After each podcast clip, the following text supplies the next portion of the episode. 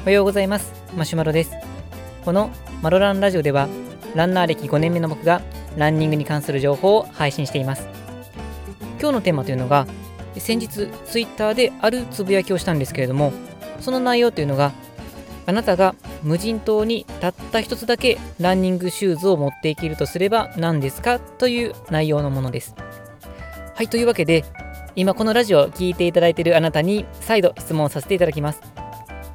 無人島に行かなければならないとなった時にあなたが一つだけ、えー、ランニングシューズを持っていけるとすればそのシューズは何でしょうか？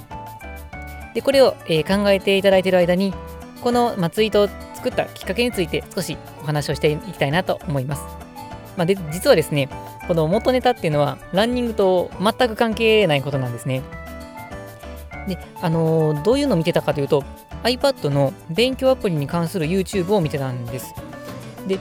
あの iPad Air が新しいのが出てかなりコスパがいいものなので実はちょっと買おうかどうか悩んでるんですね。あの iPad mini は持ってるんですけどもう iPad mini 3っていうかなり古いものでもちろん動くのは動くんですけどかなりゆっくりでちょっとこうストレス感じるぐらいまでのスピードの遅さなのでそろそろ買い替えたいなと思ってた矢先に iPad Air が出て、まあ、もちろんそれなりの値段はするものの iPad Pro と近いようなそういう性能でかなりものがあの iPad Pro よりも安い値段であの出ているのでちょっと悩んでたんですけどで、えー、その iPad を買おうかなと思ってる時にじゃ今の iPad でどんなことできるかなっていうのを調べてる時にある、まあ、iPad のアプリに関する YouTube があったんですね。でそのまあ喋ってる方っていうのは iPad 愛がすごくてもう iPad のアプリ勉強アプリかなりたくさんあの喋っておられるんですけど、まあ、その中でえー、私が無人島にたった一つだけ iPad アプリを持っていけるなら GoodNote だっていうことを言ってたんですね。まあ、GoodNote っていうのは知ってる方は知ってるかもしれませんけど、勉強にとても役立つアプリなんです。まあ、これはちょっと話がそれの置いときまして、で、この、えっ、ー、と、無人島にたった一つだけ持っていけるならっていう表現に、まあ、ピーンときまして、あのラジオとかブログとか、まあ、ツイッターとかで、まあ、発信活動を始めてから、やっぱりこの表現方法っていうのがとても気になるようになってきました。まあ、のー、いろんな人を見てると、あなるほど、こんな風にするとすごい伝わるのかとか、あなるほど、こういうのを話をしてくれると、あのー、すごく胸に響くんだなっていう、そういう表現をしている方っていうのがやっぱりありまして、その中で今回無人島にたった一つけ持っていけるっていうのは非常に大きな表現だなと思ったんです。で、実際は僕、最初はあのー、どんな自分自身が持っていけるならどんなシューズがいいのかなっていうのを考えた時にあのアシックスの GT2000 をあのが候補になったんです。まあ、これっていうのは、まあ、まあ、無人島に行くとすると、まあ、走ったとしても、まあ、ジョギングをひたすらやっていくみたいな、そんな感じかなと思ったので、まあ、非常に足に優しいような、そんなシューズを買おうかな、あ、そのシューズを持っていこうかなっていうふうに想像しまして、まあ、無人島に持っていくなら GT2000 だってつぶやこうと思ったんですけど、まあ、どうせならこう皆さんに聞いてみようかなと思ったのが、あのきっかけでこういうようなツイートしました。というわけで、えー、とかなり前置きは長くなってしまったんですけれども、まあ、そんなこんなで、どんなものを持っていきたいですか？っていうことをあの問いかけるツイートにしたら、合計9人の方に答えていただきました。えー、答えてくださった方、えー、この場でもお礼をしたいと思います。ありがとうございました。で、その集計なんですけれども、えっ、ー、とですね、見事に9人の方全員バラバラでして、えっ、と、順不同なるんですけれども、順番に読み上げていくと、えっ、と、GT2000、ペガサス36、ナイキフリーラン、ウェーブインスパイア、アルトラの、えーと、エスカランテ、ナイキのワイルドホース、ペガサストレイル、クリフトンセブン、クラウドベンチャー。というラインナップでした。で、まあ、見事にバラバラなんですけれども、まあ、あの大きくこの2あのこのシューズを2つに分けると、もう足に優しい、まあ、ジョギング向きと言われているような、そういうシューズか、あとはトレイルランかという、そういう分け方になるかなと思います。